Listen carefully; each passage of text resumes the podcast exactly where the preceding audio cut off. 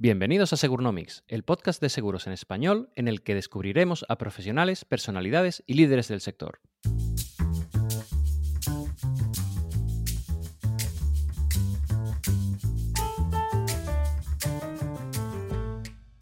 Lo mismo tienes que montar las operaciones, que tienes que contratar a alguien, que tienes que hacer temas legales, temas societarios, temas de marca, temas de campaña de marketing digital y al principio pues ahí no, no hay gente que sepa del tema, entonces necesitas gente que, se, que, sea, que tenga la iniciativa suficiente y las ganas para coger un problema, estudiárselo y resolverlo medianamente bien.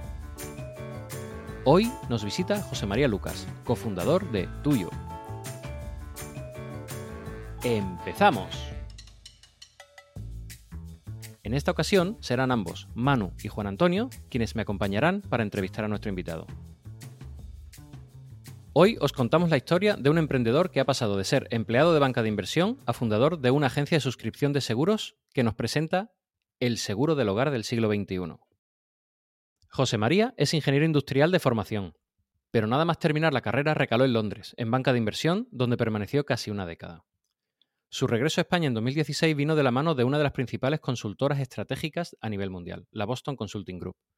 A partir de dejar la Boston, comienza su aventura emprendedora, primero formando parte de una empresa de Venture Capital y posteriormente fundando Tuyo. Hola José María, muchas gracias por aceptar nuestra invitación y bienvenido a Segurnomics. Nada, muchas gracias a vosotros por invitarme. José María, estudias Ingeniería Industrial en el ICAI en la Universidad Pontificia de Comillas en Madrid y comienzas tu carrera profesional en banca de inversión en Londres. Allí trabajas en, el Commerzbank alemán. Lo primero que me llama la atención es que nada más salir de la universidad cambias completamente de palo. Pasas de la ingeniería a la finanza, aunque bueno, eh, algo de ingeniería siempre ha habido en las finanzas de la City, ¿no? Y entonces ahí mi pregunta, ¿qué te lleva a decidirte por un sector completamente diferente a lo que has estudiado? Pues es una muy buena pregunta, ¿no? Y Ahora, mirando hacia atrás, todo pues es eh, fácil de explicarlo, ¿vale? Y podría eh, hacer como quien dice una historia muy coherente de por qué quise pasar por, eh, por finanzas, cómo completo mi formación, etcétera. ¿Vale? Pero yo creo que al final era una época en la que la parte más de ingeniería financiera, más de matemáticas, modelos matemáticos aplicados al mundo de las finanzas estaba muy en boga y había un punto como de, de pionero en entrar en el mundo de las finanzas y traer ciertas cosas que tenían que ver más con el mundo, por ejemplo, de la transmisión de calor, el cómo se transmite el calor, eh, las ecuaciones de difusión de calor, pues los movimientos brownianos aleatorios que se dan y todas estas cosas, pues el llevarlo al mundo un poco más financiero. Y, y, eso es algo que me llamó mucho la atención en mi proyecto fin de carrera, de hecho, a pesar de ser ingeniero industrial, pues tuvo mucho que ver con esto y, y entonces, pues, mm, digamos que se mezclaba la curiosidad intelectual con la posibilidad de irme a vivir a Londres, con la que en su momento era mi novia, que ahora es mi mujer, eh, que también siguió el mismo camino. Estudió, estudió conmigo lo mismo y luego también los dos acabamos en temas así más de, de modelado matemático de productos financieros. Y, y pues como que todo encajaba muy bien. Fue, eh, yo había hecho prácticas en una empresa de cogeneración y energías renovables y al final me di cuenta de que eso, por la primera vez que haces una planta de cogeneración, pues mm, todo es un mundo nuevo y lo miras y tienes que dimensionar todo y parece muy interesante, pero al final, una vez has hecho tres, lo único que varía es si lo tienes que poner en un eh, pedazo de, planta de 3x3 o de 7x7 y si tienes que sacar tanto calor o tanto otro. Entonces, como que me parece un camino más interesante y, no me importa cambiar. José María, un placer. Te quería preguntar, eh, que siempre nos apetece conocerte un poco más esa parte personal, ¿no? ¿Qué, crees que de tu trayectoria personal, eh, tus padres, tu educación, tu formación, pues eso, todo, tu infancia o tu adolescencia, hacen de ti hoy a José María eh, un fundador, cofundador de, una empresa con, éxito y con mucho más éxito futuro como tú y yo. ¿Qué nos puedes contar de esto? Pues, a ver, normalmente uno eh, emprende por dos cosas, ¿no? o por necesidad o porque le gustan los negocios. Y en mi caso, y, así lo vi en mi familia toda la vida, pues siempre ha, habido una cierta orientación a, a crear negocios, buscarme la vida. Yo sé, mi primer trabajo pues fue con 15 años, que no tenía ni la edad legal, y, me tenían que pagar pues por debajo de, de, manta y entrar a una hora diferente en una pues los veranos en una fábrica de, de viruta temas de hacer sillas plegables de madera y cosas de ese estilo no y con 17 18 años pues estaba importando ordenadores de Estados Unidos a través de eBay entonces sí que había un, una componente que me gustase en los negocios pero sinceramente después de haber pasado por de emprender y también el hablar con mucha gente que ha emprendido, yo creo que la gente emprende por una combinación de optimismo e inocencia. ¿Vale? No, yo creo que lo que, te, lo que te pone en el camino es que eres una persona que tiene un cierto optimismo cuando mira los problemas y cree que se pueden solucionar y tiene una cierta inocencia porque el camino, me acuerdo que he, escuchado el podcast que habláis con David de Coventia y digo, joder, pues eh, el camino es muchísimo más duro de lo que uno se, imagina. Y al final, pues eh, optimismo e inocencia es lo que te pone en el camino y luego ya a partir de ahí, pues ya eh, yo a todo el mundo que se, que se, acerca a mí y me dice, pues, oye, me, gustaría emprender. A todo el mundo le, le intento decir que no lo haga, que es durísimo. Pero no, pero es, es decir, porque creo que para que te guste emprender tienes que ser el tipo de personalidad que cuando te dicen, esto va a ser duro, de narices, tú dices, joder, pues ahí es donde quiero ir. ¿Vale? tienes que ser alguien al que le gusten los retos que requieran como mucha determinación, obsesión, tener probabilidades en contra, que sea un camino duro. Mm, no sé si conocéis el famoso anuncio, que luego dicen que es mentira, pero eh, de Shackleton, cuando hizo la expedición a la, Antártida. No, sé si, os suena, ¿no? Es, es una de las eh, piezas de marketing más famosas. Cuenta, cuenta. Pues Shackleton cuando se plantea ir a cruzar la, Antártida eh, con un rompehielos que se llama Endurance y que luego sale todo fatal, eh, pues pone un anuncio en el Times en el que pone algo, de, algo del estilo se buscan hombres para viaje peligroso, sueldo escaso, frío extremo, peligro constante, largos meses de completa oscuridad, mm, no se asegura que vuelvas con vida, honor y reconocimiento en caso de éxito. Algo, algo de ese estilo. Eh, es decir, oye, esto es un camino malísimo, pero es un camino en el que al final, si tienes éxito, eh, pues va a haber valido la pena. Y, si uno quiere emprender, tiene que ser porque lo que le guste sea ese camino, no solo el, éxito del final, porque el éxito del final, a mitad del camino, se te olvida 100% de las veces. Qué bueno eh, explicar la, historia, me, gusta mucho, ¿no? Y el, hecho del, del camino. Me gusta porque hemos entrado en, pleno en la parte de, emprendimiento, ¿no? Y, justo explicabas de que es un camino complejo, complicado. Eh, el punto es, en, este camino, emprender, puedes emprender en, mil cosas. Tú has, estado como consultor, es ingeniero, has visto muchas cosas, muchas problemáticas, pero has elegido lo que a mí me parece todavía más complicado, que es el camino del, del seguro. ¿Por qué elegiste el sector asegurador? ¿Por qué no InsurTech? Bueno, yo he tenido, en mi vida profesional he tenido bastante contacto con seguros. Primero, en la parte de banca de inversión, yo hacía bastante de todo lo que tenía que ver con el lado más financiero, sobre todo en productos de vida, asset liability management y cosas de ese estilo. Y luego, en, en Boston Consulting Group, yo estaba a caballo entre dos mundos. Estaba trabajando mucho en finanzas, tanto con bancos como con fintechs, y estaba trabajando con aseguradoras, ¿vale? Trabajando en desarrollar eh, planes comerciales, planes estratégicos, temas de este estilo. Y yo lo que veía era una diferencia enorme. Era como que en los últimos 5 o 10 años el sector financiero se había transformado completamente con ellos como podía ser Revolut, eh, TransferWise, etcétera. Y sin embargo, el sector asegurador iba como 5, 10 o 15 años por detrás en cuanto a transformación digital. Lo cual tiene sentido, ¿eh? porque la banca la utilizas todos los días, entonces es más rápido digitalizarla, eh, porque todo el mundo está utilizándolo. Sin embargo, los seguros se utilizan una vez cada dos años y, entonces, pues, no es, normal que vaya un poco por detrás, ¿no? Pero hablando con mis cofundadores, con Juan y Asís, pues veíamos una oportunidad clarísima. Creíamos que en los próximos 5, 10, 15 años iba a haber una ola importante de Insurtech que iba a, revolucionar la industria y nos pareció que tenía sentido subirnos a ella.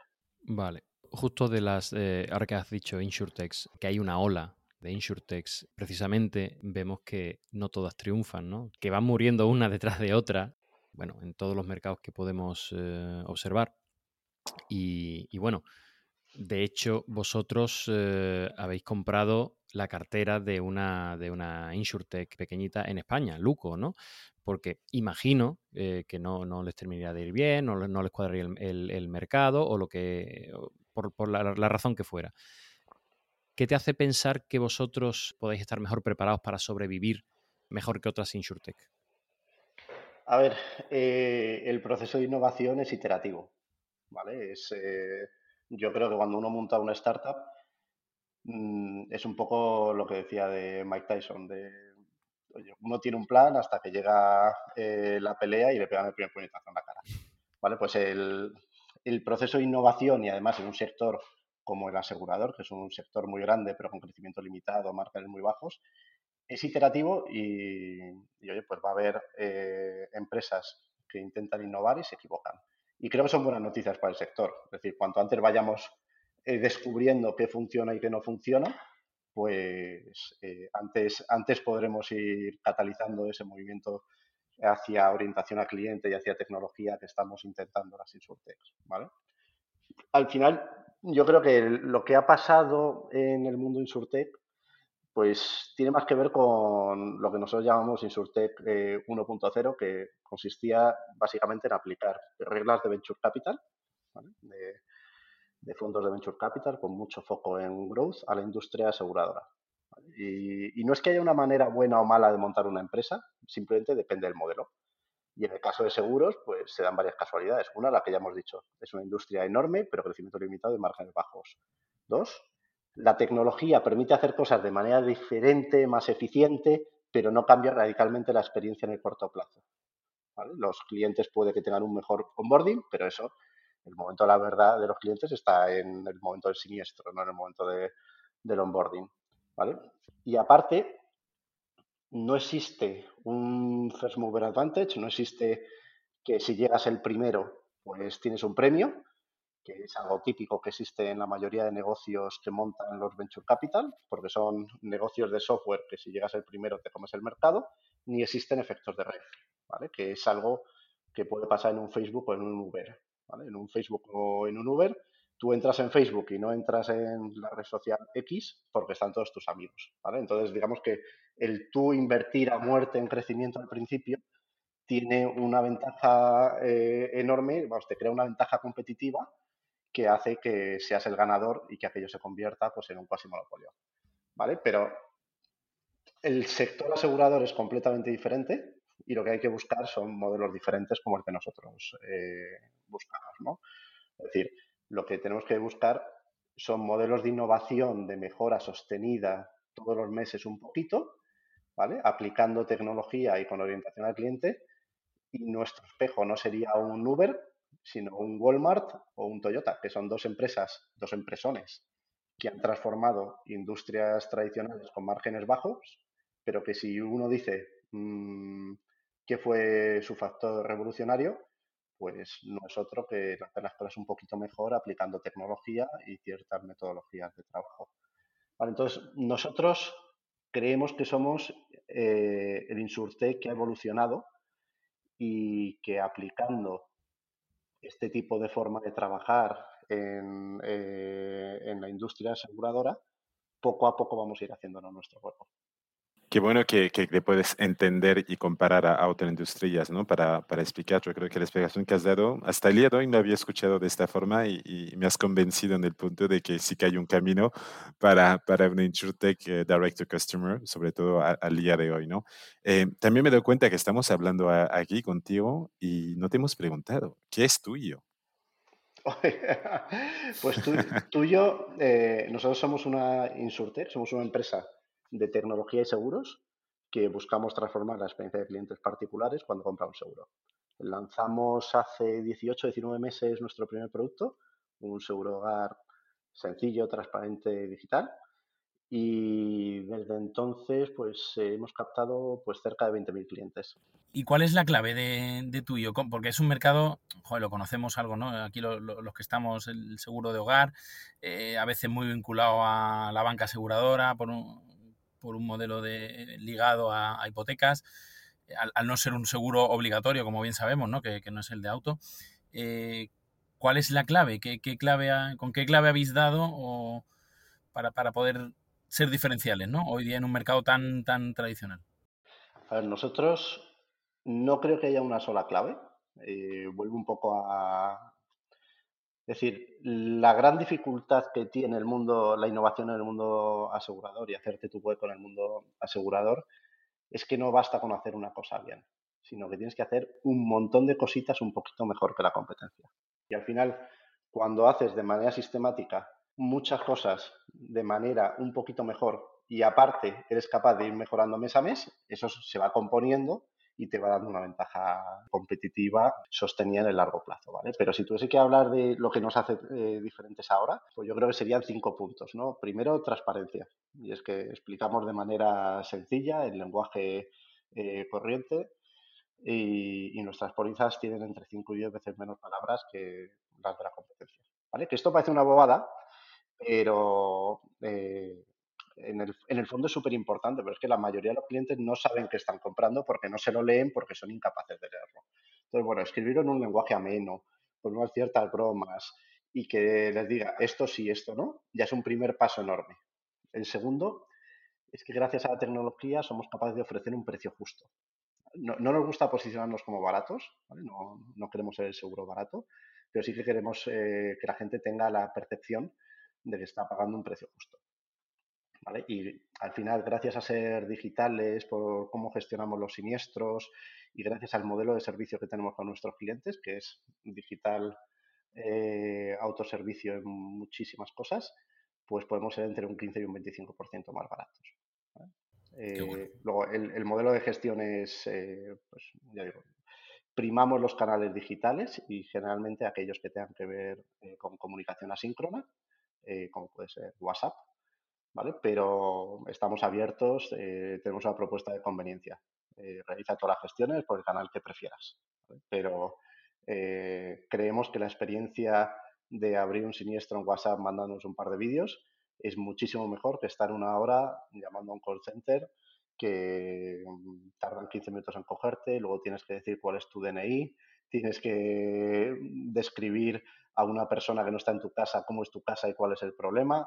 O sea, nosotros nos mandas todo y, vamos, vamos, a atenderlo con muchísima rapidez, que es otro de los puntos. ¿no? Tenemos, mm, a la hora de gestionar siniestros somos mucho más rápidos que la, que la competencia. Tenemos un compromiso de, en caso de una urgencia, estar en tu casa en menos de tres horas o te devolvemos el dinero de, que hayas pagado por la prima ese año. Y eso se refleja en las métricas, es que cerramos 85% de los siniestros en menos de 30 días que si lo comparas con la competencia están más o menos en 50%. ¿Vale? Y no solo lo hacemos más rápido, sino que además cubrimos más. ¿vale? Eh, gracias a que el cliente sabe eh, sobre qué está cubierto, qué no está cubierto, ¿vale? porque se lee nuestra póliza mientras que la competencia, si, si se la intenta leer no la va a entender, pero normalmente es que ni lo intentan, pues eh, aunque no podemos cubrir todo y tenemos nuestras tasas de rechazo como es eh, normal y somos una empresa que está muy comprometida con tener un relato técnico bueno, pues cuando un cliente informa de un siniestro hemos estado en un 30-40% de tasas de rechazo inferiores a mercado. Qué bien. Oye, que, lo, bueno de lo que comentas y, nos estás explicando es que al final, eh, bueno, primero el secreto no es que haya solo uno, sino hay varias piezas, pero sobre todo lo que entiendo aquí es que tú y yo eh, habéis llegado diciendo, vamos a ir al, al 101, ¿no? A lo básico. Vamos a ir a lo básico, que es primero, cómo se puede entender lo que estoy ofreciendo. Eh, segundo, cómo puedo mejorar la experiencia para que las personas no les resulte como siendo un lío y lo que permite que, pues, no sé, cuando tu tío Pepe has comprado la póliza, en la cena de Navidad, pues se lo cuenta un poco a todo el mundo diciendo, oye, por cierto, esta nueva casa tengo este seguro, ¿no? Que, que no es una cosa que se suele, que suele pasar. Así que, no, no, enhorabuena en este one and one. Y, y, claramente yo creo para los, los que nos están escuchando, es un poco el punto en innovación, ¿no? Ser capaz de ir a lo básico y hacerlo muy, muy, muy bien. Porque si a veces nos complicamos con, con, con cosas eh, eh, un poco absurdas cuando lo básico no, no, está hecho. ¿no? Hablas de comunicación por WhatsApp, pues todavía hay muchas compañías que no lo hacen. E incluso conozco compañías que no tienen redes sociales para, para, para que veamos un poco dónde estemos. En, en estos puntos, Obviamente eres una, eres una, una InsurTech. Uno de los puntos eh, fundamentales eh, de, de, todo esto es el, es el funding, ¿no? Eh, lo has mencionado antes, eh, el movimiento anterior era venture capital a tope, mm, como locos, mm, poniendo todo el dinero posible. Eh, al momento que te reúnes ahí eh, con tus dos otros fundadores, ¿cuáles han sido los pasos? O sea, el, cuéntanos un poco el día uno, el, el origen, hasta dónde llegas para tener, oye, aquí tenemos el primer empleado. Uf, eh, vale. La, historia yo creo que comenzó, eh, nosotros los fundadores hicimos un proceso, sabíamos que queríamos emprender, pero no sabíamos en qué. Entonces, hicimos un proceso bastante poco inspirador en el cual lo que hicimos fue ver qué hay, distintos mercados eh, creíamos que iban a tener viento de cola en el futuro, ¿vale? que creíamos que iban a desarrollarse mucho, y dentro de esos mercados vimos diferentes modelos y diferentes problemas que, resolver. Y entonces, pues, priorizamos una, una, serie de mercados que, pues, ahora mismo eh, van a sonar lejísimos, pero estamos mirando cosas de food tech, de tecnología aplicada a comida, agritech, temas de agricultura y tecnología, temas de aprendizaje continuo, de continuous learning y temas de wealth management eh, y de insurtech, ¿vale? Y, y entonces, pues, con con eso, lo que uno tiene cuando tiene unas ciertas ideas, va a hablar con gente de mercado para que se las validen o no. O no. Entonces, mm, fuimos a, una, a tomar una cerveza con un emprendedor español muy conocido que se llama eh, François Derbe para hablar con él. Él, es eh, cofundador de Indersa, que acaban de salir a bolsa, el eh, principal eh, robo-advisor eh, español y, vamos, una empresa fantástica, fantástica y súper bien gestionada y fuimos a pedirle opinión sobre su proceso, sobre su, eh, la, la, idea que teníamos para montar en Web Management. Y, y pues esas cervezas derivaron en hablar de seguros y, eh, dejar de hablar de todo lo que traíamos de Web Management cuando nos dimos cuenta llevamos tres horas hablando de seguros y dijimos, pues esto tiene sentido. Y de esa, de esa reunión salió el que íbamos a montar aquello y que François iba a ser el primer inversor. ¿vale? Nos dimos la mano y, y nos fuimos. ¿vale? Entonces nos planteamos montarlo eh, y bueno, pues lo primero es de dónde saco el dinero. Pusimos unos pequeños ahorros que teníamos eh, cada uno de los tres fundadores y a partir de ahí lo que fuimos es hablar con unas cuantas personas, tanto del sector como de fuera del sector, que creíamos que nos podían aportar mucho en el camino, y les eh, dijimos cuál era nuestro plan. Y que íbamos a hacer una pequeña eh, ronda de financiación, fueron inicialmente 400.000 euros, y vamos a montar, pues... Perdona que te, te corto ahí, pero con, para que la gente entienda, ¿no? Con 400.000 euros trabajas con Business Angels, que son, digamos, mm, personas que tienen ahorros y que están dispuestos a invertir en, en un proyecto nuevo. Eh, no estamos hablando de grandes inversores, significa que pues, tendrás gente que haya metido 10.000, como 40.000, como 50.000. O sea, para que los auditores entiendan que, oye, si tienes un proyecto, a tu alrededor hay gente que estén dispuesto a invertir y que puedes conseguir eh, dinero sin ir a ver un venture capital. Así es, ¿no? Exacto, así es. Eh, es verdad que hay un cierto matiz ahí y es que eh, participó Caviedes, que sí que es un fondo eh, español muy reconocido, el más tradicional que hay y el que tiene más experiencia en modelos de directo al consumidor, pero normalmente esta vez se levanta el capital entre business angels. En nuestro caso, no fuimos a por business angels tradicionales, sino a por gente cercana a nosotros que sabíamos que podía tener interés en invertir en nosotros. ¿vale? Lo hicimos bajo un modelo eh, que yo probablemente no le, no, le recomiendo a la gente. nosotros lo que dijimos es, oye, vamos a levantar eh, estos 400.000 euros y lo que pasa es que de aquí no va a salir ni un duro para sueldo de los tres que estamos en la empresa. Hasta que no hayamos hecho una ronda grande a mínimo cuatro veces la valoración inicial, eh, nosotros vamos a estar trabajando gratis, vamos a estar capitalizando nuestro trabajo, como quien dice. ¿Vale? Porque todo el dinero de los 400.000 euros va a estar eh, eh, dedicado a construir tuyo ventajas competitivas y a crecer. ¿vale? Porque al final, si coges 400.000 euros y te lo pagas en salario, pues dura el dinero cunde mucho menos. Entonces, sobre todo con consultores de, de Boston. Bueno, nosotros incluso hoy, en día cobramos poquísimo. ¿eh? Desgraciadamente, si, hubiésemos hecho esto por, eh, por el sueldo, estaríamos haciendo ridículo. Eh, la, verdad que cobramos todos una fracción de lo que cobrábamos antes, pero lo disfrutamos muchísimo más también.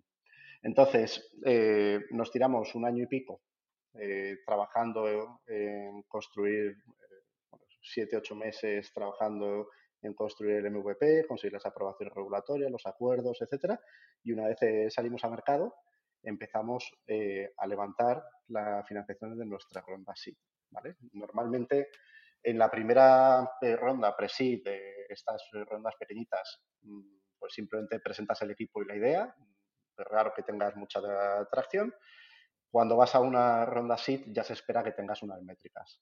En nuestro caso, las métricas eran ridículas. Es decir, eh, creo que cuando salimos a mercado teníamos, 100, cuando digo a mercado, es a, levantar capital, creo que teníamos 170 pólizas. ¿Vale? No, no, no, teníamos prácticamente nada y recuerdo que un fondo que, que me dijo, bueno, José María, todo esto está muy bien, sí, me enseñan las métricas de estas 170 primeras pólizas que tiene sentido, pero esto puede ser tú y tus 169 amigos, que tenéis 170 pólizas, no es nada. Entonces, y tenía más razón que una santa era, inversora. ¿Vale? Pero ahí ya sí que vas a eh, fondos de venture capital, profesionales, hablas de otras cantidades de dinero y después de un proceso súper doloroso, eh, súper doloroso, que yo creo que nadie que no haya pasado por ahí es capaz de imaginárselo, ¿vale? Porque esto, como decía el fundador de Coinbase, es un proceso en el que si te va bien, 8 o 9 de cada 10 te dicen que no.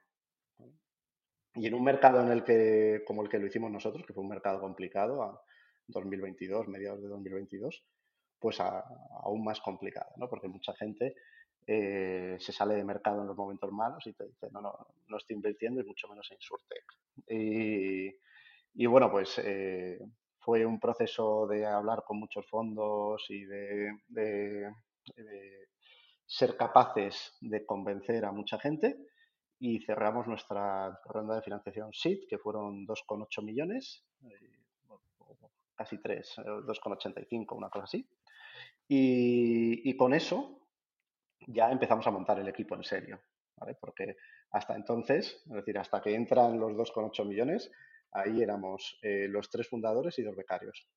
Eh, ahora, eh, cuando entra el dinero, pues ya mm, nos planteamos montar una, compañía como Dios manda y empezamos pues, a contratar especialistas para cada una de las áreas en las cuales necesitábamos apoyo.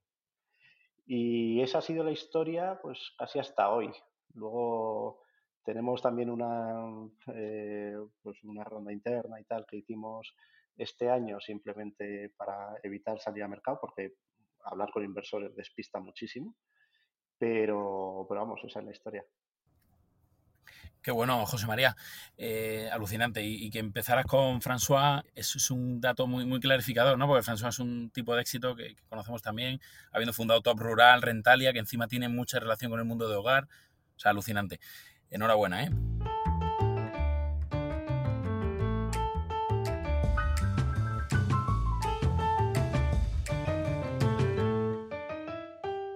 Has tocado el tema de equipo que, bueno, por, tema personal me, compete bastante. ¿Cuál es la clave ahí y, cómo lo has hecho? Eh, el, tener buenos profesionales, ¿qué es lo que miras? ¿Qué, es lo primero que miras en los cinco primeros minutos con una persona? ¿Qué quieres que esté en tu equipo? ¿En qué, te fijas? Eh, en general, primero yo creo que si, antes de decirte en qué me fijo, es eh, casi te digo cómo lo hemos hecho, ¿vale? Porque lo hemos hecho de una manera medianamente peculiar y que ha sido escalable hasta ahora porque somos solo 26 personas, pero probablemente a futuro no, no tiene, no tiene sentido seguir con ello, ¿no? Y, tendremos que ver cómo, cómo, somos capaces de crecerlo. Pero al final, montar el equipo de una startup es complicado. Al principio necesitas gente muy generalista que sean capaces de resolver cualquier problema. Porque lo mismo tienes que montar las operaciones, que tienes que contratar a alguien, que tienes que hacer temas legales, temas societarios, temas de marca, temas de campaña de marketing digital. Y al principio, pues ahí no, no hay gente que sepa del tema. Entonces necesitas gente que, se, que, sea, que tenga la iniciativa suficiente y las ganas para coger un problema, estudiárselo y resolverlo medianamente bien. ¿vale? Entonces eso fue como la etapa 1. ¿Vale? Y, y ahí pues buscas perfiles que lo que les guste sea la multidisciplinariedad. Luego, una vez vas creciendo, lo que vas creando son especialidades, ¿vale? Porque ya necesitas especialistas, ya estás montando una empresa y vas a crear verticales eh, que van a hacer eso mucho mejor que lo hacía el generalista, ¿vale? Pero eh, el generalista todavía tendrá mil problemas que hacer y seguirá dando vueltas por la empresa, pero no vas a poner al mismo que gestiona el siniestro a gestionar la campaña de marketing digital. Eso era otra fase, ¿no? Y, digamos que ese es el, trabajo que hemos hecho y ahí buscas eh, especialistas. En, mi caso, yo para encontrar talento tengo un truco y es que prácticamente a todo el mundo con el que tengo confianza, mm, si quiero a comer con él o cualquier cosa, una de las cosas que le digo es que me ponga en contacto con las dos mejores personas con las que haya trabajado. Me da igual que se dediquen a prospecciones petrolíferas, que sean filósofos, eh, profesores, yo, yo, qué sé, me da absolutamente igual. Yo solo quiero que si tú has trabajado con alguien a lo largo de tu vida profesional que te ha parecido impresionantemente bueno, quiero hablar con él y contarle tuyo. ¿vale? Y luego ya veremos eh, si esa persona tiene hueco ahora. ¿vale? Pero al final esto va de ir montando una red enorme ¿vale? de, gente muy buena, que además la gente muy buena, igual esa persona, ese filósofo al que yo le cuento tuyo un día invitándole a comer, pues mm, ni tiene interés ni tiene encaje en tuyo ahora mismo, pero la gente buena se relaciona con gente buena. Y entonces esa persona que te va a recomendar va a ser eh, también excepcional. Y, así poco a poco hemos ido montando un equipo eh, de gente que en muchos casos han sido especialistas que han entrado a, montar estas verticales, en algún otro, pues eh, ha habido una parte de acto de fe. Hemos cogido una persona que ya sabíamos que era buenísima y le hemos dicho, oye, ¿quieres llevar esta parte de la empresa? Te tienes que especializar y tienes tres meses para ello. Mm, todos los medios a, tuyo pone todos los medios a tu alcance, pero nosotros contratamos gente o intentamos contratar gente que ya sepamos que, son fantásticos. ¿vale? O sea, que eso significa que, que, si entras en, en, LinkedIn y ves un mensaje de, de, parte de José María para comer, es que alguien haya dicho que eres, que eres la bomba, ¿no? Sí, sí, sí. Normalmente sí. ¿eh? Lo, digo para, si, alguien te escucha en un futuro y que quiere entrar en tuyo, que, que sepas que, que, empieza todo por una comida. Pero esto lo, lo pongo de manera súper abierta, ¿eh? Esto yo escribo y digo, oye, me han hablado genial de ti, quiero conocerte. Y, ya está. Y luego muchas veces te hacen la intro, pero eh, para mí esto es algo que ha tenido un impacto enorme, enorme, enorme. Y ha habido gente que desde que me hablaron de ella y les conocí hasta que se sumaron al proyecto, igual pasaron ocho meses. Son ocho meses quedando con esa persona, pues cada cuatro semanas, una cosa así, contándole cómo vamos, cómo vamos avanzando, eh, pidiéndole opinión en temas para que se vaya haciendo parte del proyecto y al final pues las dos partes lo vemos claro y a tope con ello. Y de todas las personas que hemos contratado siguiendo ese método, no nos hemos equivocado ninguna. Eso... Qué bueno, me parece, me parece una fórmula mágica. ¿eh? Eh, me quedo con optimismo, inocencia y, con esta fórmula mágica de, descubrir talento. ¿eh? Claves, claves. Muchas gracias. Oye, yo quería tomar, José María, retomar de tu modelo, si no te importa un segundito para entenderlo bien y que también la gente que nos escucha, porque claro, sois correduría, eh, tenéis detrás compañías de seguros, ¿cómo trata esos siniestros?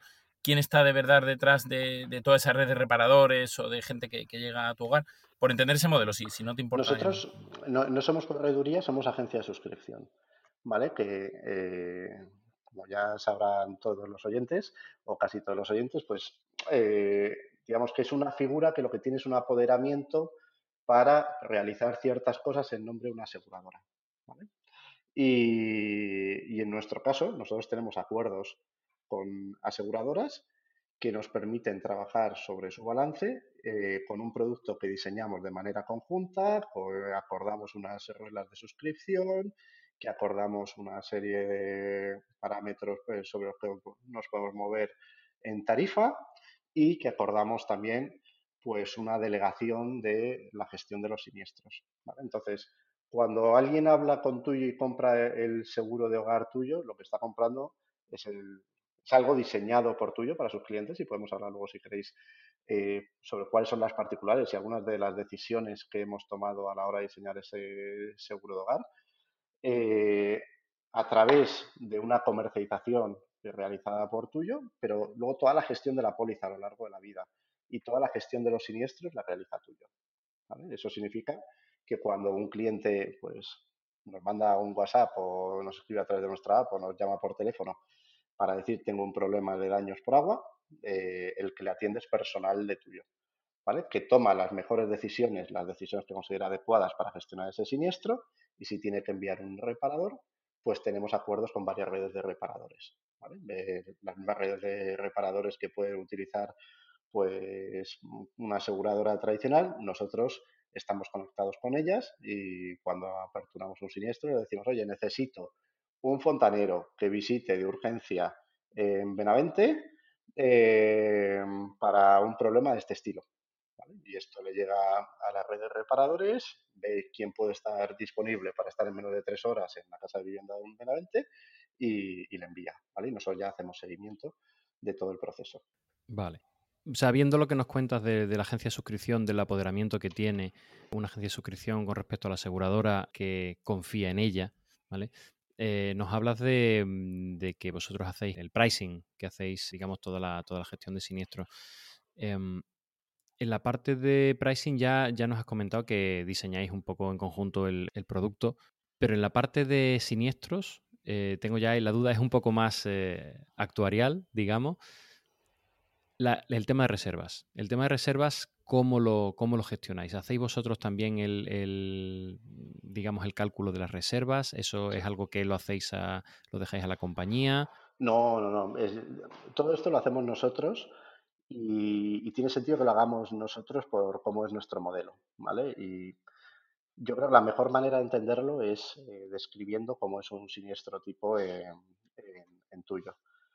Una persona que haya tenido un problema normalmente va a ir a nuestra aplicación, va a decir que he tenido un problema, se le hacen un par de preguntas genéricas, oye, daños por agua o un fuego, y se le piden algo, algo de documentación según el tipo de siniestro. Algo de documentación, que en caso de que haya habido un fuego, pues igual se te pide el informe de los bomberos si ha habido, en caso de que haya sido un robo, pues se te pide la denuncia, y en caso de que haya sido daños por agua, pues simplemente igual te pedimos un vídeo, ¿vale? Pero nuestros tramitadores tienen muchísima más información desde el minuto uno de la que tiene el tramitador de una aseguradora tradicional. Es decir, nosotros vamos guiando al cliente tal que cuando el tramitador recibe el FNOL, el First Notice of Loss, la notificación del siniestro, él ya tiene un, uno o dos vídeos en los que el cliente ha sido guiado para eh, mostrarnos los daños y explicarnos los daños.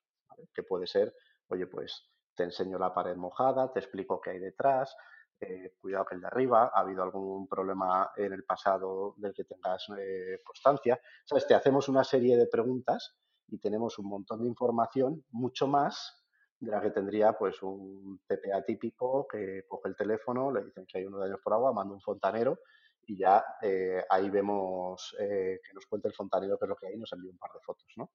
Entonces, nuestros tramitadores, una de las cosas que hacen cuando aperturan el siniestro es ya hacer una primera estimación de reservas. Y, no se puede aperturar el siniestro.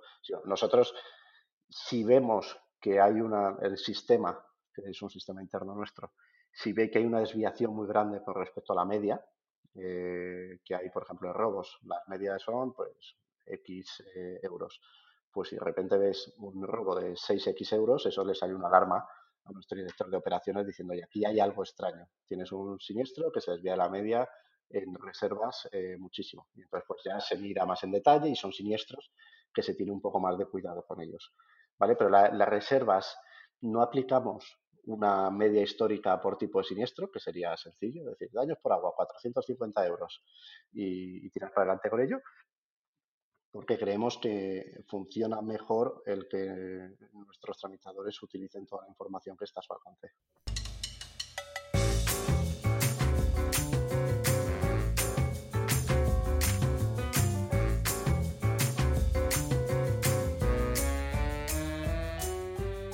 José María, para ir finalizando, ¿cuál, ¿cuál ha sido el momento más emocionante o gratificante que has vivido en tu experiencia aquí en Tuyo? Eh, es, una pregunta difícil, ¿vale? Hay muchos pequeños momentos, pero la, realidad es que el, nivel de exigencia está continuamente subiendo y hay pocos momentos en los que te pares a, celebrar, ¿no? Siempre, tú date cuenta que nosotros tenemos un objetivo como compañía de mejorar mínimo un 10% todas las métricas todos los meses. Entonces, cuando miras hacia atrás, es verdad que ha habido muchas cosas que, nos hemos dado abrazos y hemos dicho, joder, qué bien que hemos conseguido este objetivo, este otro, pero ahora lo miro y me parecen todos, eh, pues, hitos mucho más pequeños eh, y no dignos de, de, sentirte tan orgulloso como lo que tienes delante. Siempre lo que tienes delante es lo más difícil, ¿no? Y aquí me, me acuerdo nosotros el mes pasado, en julio, hemos captado pues cerca de 1.700 pólizas y, joder, pues em, empieza, empieza agosto y viene mi, mi director de, de, Growth en directo, Oscar, dice, joder, José María, gran primera semana, yo creo que este mes vamos a llegar a 1800, eh, seguro, esto va muy bien, están funcionando bien estos experimentos, estas campañas, yo creo que llegamos a 1800, ¿vale? Y yo le digo, Oscar, pues fantástico, me alegro un montón. El tío viene obviamente emocionado, pero yo le digo, fantástico, para cumplir nuestro plan de negocio necesitamos una media de 2.100, 2.200 de aquí a final de año, ¿vale? Entonces, significa que si ahora estás en 1.800, me debes 300, 400 pólizas que me las vas a tener que pagar antes de diciembre, ¿no? Eh, y, al final es un poco siempre así, ¿no? Es... Eh, hemos conseguido un montón de cosas y aquí, joder, pues eh, se podría hablar de, pues, yo qué sé, las primeras pólizas, los primeros mil clientes, los mensajes de los clientes cuando de verdad les has aportado valor. El, mensaje con, el mensaje con Twitter, ¿no tienes que contar esto ahí ah, rápidamente? ¿Qué pasó? Porque se vio en toda la prensa, he estado en Galicia hace poco en el, en el, en el pueblo de, de Tui Así que si nos cuenta esto, seguro que, emocionará a, muchas personas que, no han ido a hablar de, la historia. Sí, no, esto fue nosotros, la historia entera es que nosotros empezamos a lanzar eh, tuyo y cogimos un nombre eh, cualquiera, dijimos, venga, vamos a lanzar, no tenemos tiempo de montar marca, eh, vamos a coger un nombre que se llama Coconut, ¿vale? Y luego antes de lanzar a mercado, pues lo cambiamos a tuyo y registramos la marca en España y todo bien, compramos el dominio tuyo.com, que teniendo en cuenta que somos una eh, Insurtech, que en ese momento era poco conocida, pues es importante tener dominio.com y, intentar crear una cierta confianza en el cliente en que no está asegurando el principal activo que tiene con un chiringo. Y, entonces, pues, empezamos a funcionar como tú y yo tranquilamente. Y cuando registramos a nivel europeo la marca, nos llegó una notificación de Twitter, eh, que era justo cuando empezó Elon Musk en Twitter, y diciendo, oye, que mm, tuyo se parece mucho a Tweet, y entonces, pues, mm, nos oponemos a que tú tengas esta marca, aunque ya la tengas registrado en España, y, y bueno, pues te mandamos a nuestra legión de abogados, ¿no? Entonces, bueno, yo recuerdo que me llegó a mí ese email, yo me lo tuve un poco a broma, hablé con mis abogados y para sorpresa mía, me dijeron, no, no, es que eh, lo más importante en una marca son las tres primeras letras y justo tuyo y tweet eh, las comparten de tal manera que cuidado, eh, que como sean capaces de demostrar notoriedad de su marca y sean capaces de demostrar que lo más importante son las tres primeras letras, que hay jurisprudencia para ello, cuidado que pierdes la marca. Y, bueno, pues eh, parecía que íbamos a entrar en un proceso de abogados de estos horrorosos que llevan un montón de años, pero dentro de la cultura de la empresa, pues siempre está el, el apostar un poco fuerte y dijimos, oye, hacemos una campaña de marketing contando esta historia. Y, a todos nos pareció muy bien. Era, era un proyecto muy grande, porque al final no sabías cómo se lo podía tomar eh, Twitter y, al final nuestros abogados nos dijeron que ni de broma lo hiciésemos, que era una locura, que esto eh, tiene su forma de gestionar, su procedimiento administrativo, eh, y nosotros dijimos nada, adelante con ello, montamos una campaña de marketing, esa campaña de marketing se fue completamente de las manos, es decir, hemos tenido, salimos en un montón de prensa escrita, creo que 14 periódicos, ciento y pico periódicos digitales, 35 millones de audiencia, televisión, absolutamente todo. Eh, que no es lo normal que, que funcione, pero sí que nosotros vimos, digo, pues Elon Musk está de moda, mm, Twitter eh, está en boca de todo el mundo, pues vamos a, aprovecharlo, ¿no? Y salió extraordinariamente bien, generó muchísima notoriedad de marca y además en 24 horas Twitter eh, nos, nos, mandó una comunicación diciendo que retiraban la oposición y llegamos al acuerdo de coexistencia de marcas que ningún problema. Y al final incluso Twitter ha cambiado de nombre. Sí, X. Ahí ya lo, que pasa es que ahora no te puedes llamar XXX, sería muy no, raro. No, no, no. lo, lo dejamos ahí, ya Ahora lo que tenemos que hacer es comprar la marca. no, la, verdad que salió muy bien. Eh, y muy contentos. Pero vamos, no sería el momento más gratificante. Yo creo que los momentos más gratificantes tienen que ver más con cuando nos vamos de cena de equipo y ves a todo el mundo contento. Y, oye, pues mira, te imaginas un poco lo que están haciendo ellos si tú yo no existiese, qué podrían estar haciendo. Y dices, pues, pues yo creo que están mejor aquí, creo que estamos aportando valor a los clientes, creo que estamos aportando valor a los empleados, pues estamos haciendo algo. Es, eh, yo creo que esos eh, son los momentos más gratificantes, no, no tanto los que tienen que ver con negocio. Qué bueno.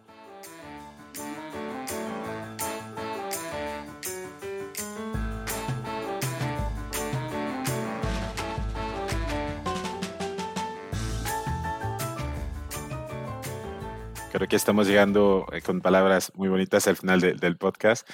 Eh, tenemos a nuestro experto que te va a sacar las tres últimas preguntas, más o menos, creo que son. Eh, Emilio, si quieres, no. Sí, sí, sí, claro. Pasamos a las preguntas finales, patrocinadas por AMG Human, la consultora líder de recursos humanos en el sector financiero y de seguros. La primera es, ¿a quién te gustaría que trajésemos como invitado a Segurnomics? No sé, igual Ignacio Castilla, de prima. Eh, yo creo que o Ignacio Castilla o Artur René de Guy Carpenter, que es gente que nos ayuda a nosotros mucho y, que bueno, son de referencia para nosotros, uno de los dos. Nos lo apuntamos como tus dos mejores eh, opciones. Les escribiremos diciendo que hemos ido a hablar bien de ellos. Bueno, le tenemos que invitar a comer, si entiendo el proceso. Entonces lo, lo, haremos. Y Nacho es un Fortian de Forti de la JPS, así que ahí pongo una, una cuña. Sí. Porque claramente es un, es un, es un crack. Ahí le conozco muy bien. La siguiente pregunta es, si alguien te pide consejos sobre en qué sector emprender, ¿le aconsejarías el sector seguros? ¿Y por qué sí o por qué no? Aconsejaría sobre el sector seguros y creo que es una persona con una determinación enorme y que no se va a vencer fácilmente. Es decir, creo que si a mí me preguntas, ¿volverías a montar tuyo? Igual te digo que no, porque el camino ha sido durísimo. Y ha sido durísimo para una empresa como nosotros, que en cierta medida mmm, no hemos tenido ningún problema. Es decir, muchísimos problemas a nivel startup, porque una startup es muy frágil, pero nos ha ido todo genial.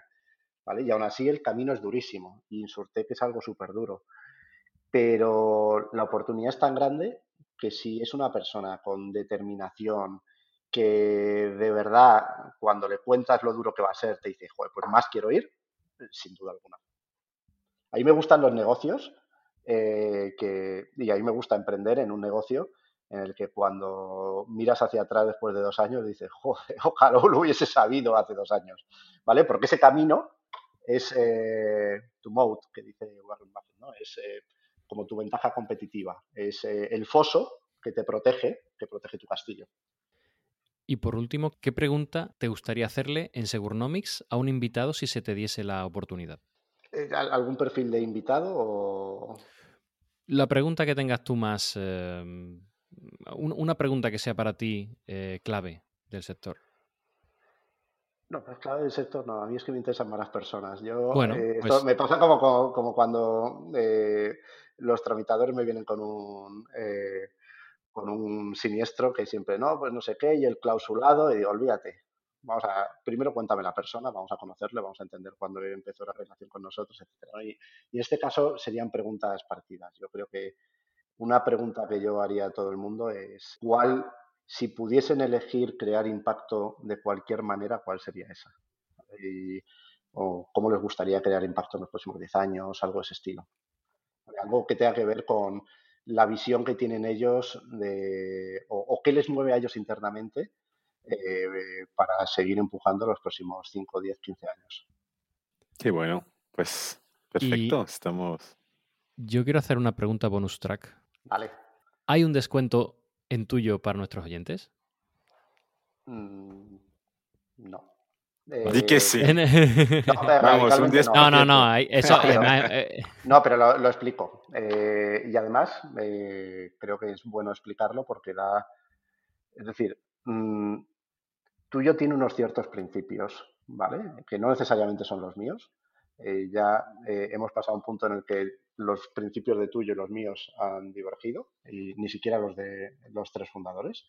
Y hay muchos ejemplos en los que se han fijado valores y principios de tuyo y, yo he votado en contra y, pues me parece fantástico. Y uno de ellos es el de los descuentos. Es decir, nosotros no tratamos mejor a los de fuera que a los de dentro. Nosotros siempre damos precio final, ¿vale? No mm, trabajamos en hacer el mejor producto posible para nuestros clientes y esto no es un bazar. Esto nosotros te damos un precio que no lo podemos ajustar más, que estamos convencidos de que es el mejor precio que nosotros podemos dar y además eh, es así para todos los clientes, no solo los que vienen nuevos, sino también los que están dentro. Es rigor técnico. Sí, exacto. Entonces, para nosotros me encantaría, eh, pero siempre que nos pregunta un cliente, tengo ocho viviendas, eh, ¿qué descuento me hacéis? Que esto es algo muy normal, ¿no? Y la, gente se cabrea cuando le cuesta comprender que no hagamos descuentos. Pero para nosotros como compañía es muy importante que los clientes sepan que el precio que damos, es decir, esta gente que, no voy a decir nombres, pero esta gente que se anuncia de, dinos el mejor precio que tienes y te lo macheamos, ¿vale? Sí, sí, sí, sí. sí me, voy a, me voy a dar la opinión, ¿vale? Eh, es decir, a mí me parece que tenemos la obligación de ofrecer el mejor precio posible a nuestros clientes y a nuestros potenciales clientes y que sea el mismo para todos. No podemos estar eh, aquí a los que están ya dentro, como en cuanto se despistan, les meto un subidón que alucinas y los que están fuera, pues, oye, ven para adentro a ver si te puedo meter en el grupo en el que les meto el sablazo. Entonces nosotros como compañía Desgraciadamente, porque es una herramienta de crecimiento que podíamos estar utilizando y no la utilizamos, desgraciadamente no podemos hacer descuentos. Bueno, pero estáis haciendo un, crecimiento sostenible, eh, un crecimiento sano. ¿eh? que en el fondo, cuando hablo de que hemos aprendido lecciones del pasado, pues eh, somos una empresa muy centrada en los unit economics, en asegurar que las cosas que hacemos tienen un sentido y que las estaríamos haciendo igual si fuese nuestro propio dinero no son de nuestros inversores eh, y, eso es algo muy importante para nosotros. Muy bien, perfecto. bueno. Pues queda claro que tenéis eh, un gran rigor técnico, que todos los oyentes van a recibir el mismo trato que el resto de los asegurados de tuyo y que parece que están en buenas manos. Muchas gracias.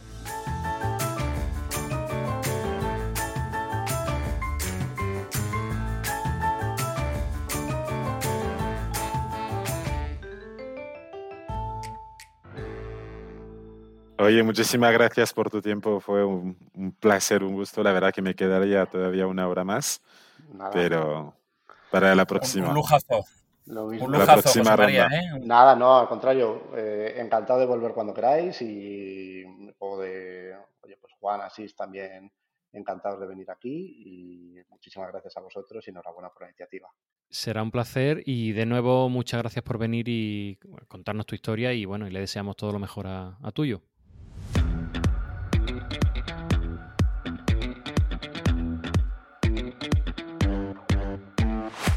Y hasta aquí nuestro episodio de hoy de Segurnomics. Esperamos que hayas disfrutado escuchándonos y que te haya servido de inspiración. Si te gusta nuestro contenido, danos por favor tu like, 5 estrellas a ser posible, y déjanos también una breve reseña con tu opinión en tu plataforma de podcast habitual. Cada opinión de nuestros oyentes es increíblemente útil para el crecimiento de este podcast. Puedes escucharnos en las principales plataformas del mercado: Apple Podcast, Google Podcast, Spotify, Amazon Music, Evox y muchas más. No olvides seguirnos en nuestras redes sociales, LinkedIn e Instagram para informarte de las novedades y actualizaciones desde nuestra comunidad. Busca Segurnomics en ambas plataformas y nos encontrarás. Te esperamos en el próximo episodio de Segurnomics.